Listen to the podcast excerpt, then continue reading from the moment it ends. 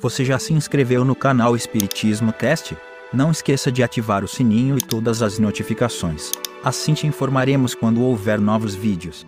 E ajude a manter este trabalho voluntário, clicando em Seja Membro. Com isso você nos ajuda a produzir mais conteúdo sobre nossa rica doutrina, com a melhor qualidade técnica possível. E não se esqueça de clicar no like e compartilhar com seus amigos. Gratidão pela sua presença.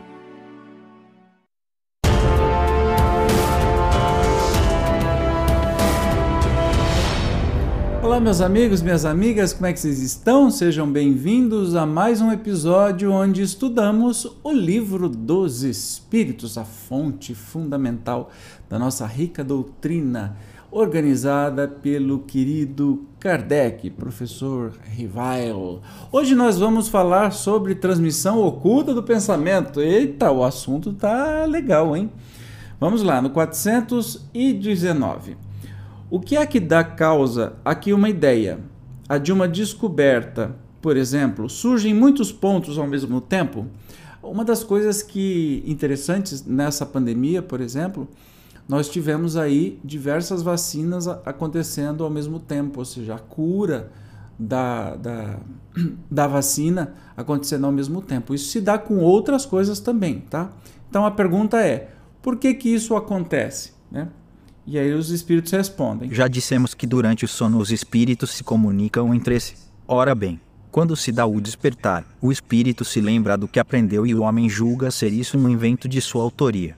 Assim é que muitos podem simultaneamente descobrir a mesma coisa.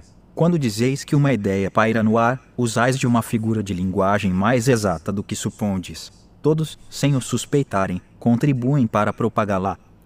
E o Kardec complementa: desse modo, nosso próprio espírito revela muitas vezes a outros espíritos, malgrado, ou seja, fora a nossa vontade, o que constituía objeto de nossas preocupações no estado de vigília. Legal isso, né?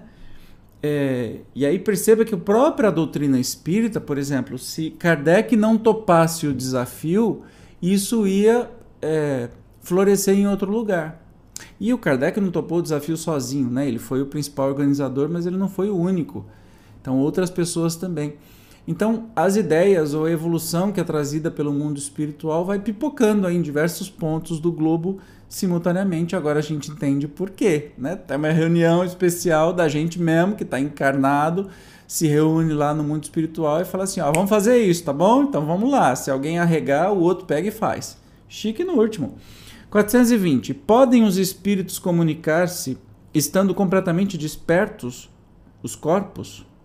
Então, assim, se o espírito pode se comunicar se estiver acordado. O espírito não se acha encerrado no corpo como numa caixa, irradia por todos os lados. Sexy, que pode comunicar-se com outros espíritos mesmo em estado de vigília, se bem que mais dificilmente. Olha que interessante. Então, mesmo acordado, o meu espírito pode se comunicar com outros espíritos. Bem, bem legal. Não sabia disso não. Mais difícil, mas pode acontecer. 421. Como se explica que duas pessoas perfeitamente acordadas tenham instantaneamente a mesma ideia? São dois espíritos simpáticos que se comunicam e veem reciprocamente seus pensamentos respectivos, embora não estejam adormecidos os corpos. Há entre os espíritos que se encontram uma comunicação de pensamento, que dá causa a que duas pessoas se vejam e compreendam sem precisarem dos sinais ostensivos da linguagem.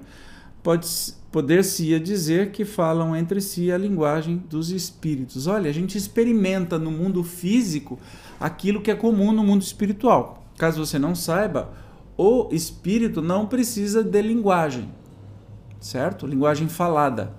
Os espíritos se comunicam pelo pensamento. É assim que um médium pode receber uma comunicação de um espírito alemão. Ele não vai receber em alemão porque ele não vai entender. Não é assim. A comunicação é de pensamento a pensamento e aí o médium vai interpretar isso segundo a sua vivência de mundo, a sua compreensão de mundo. Por isso que as mensagens podem não sair exatamente a mesma coisa, porque passa pelo, pela vivência e pela até a própria linguagem. Talvez alguma palavra em alemão não teria em português, então o pensamento é que é transmitido. E que legal, a gente sente isso no mundo físico, né? É, especialmente os amigos que falam a mesma coisa simultaneamente, ou os amores e tudo mais. É legal pra caramba, né? Bom saber disso. Bom, hoje foi curtinho, mas no próximo nós vamos falar sobre letargia, catalepsia e mortes aparentes. Eu te espero. Até lá!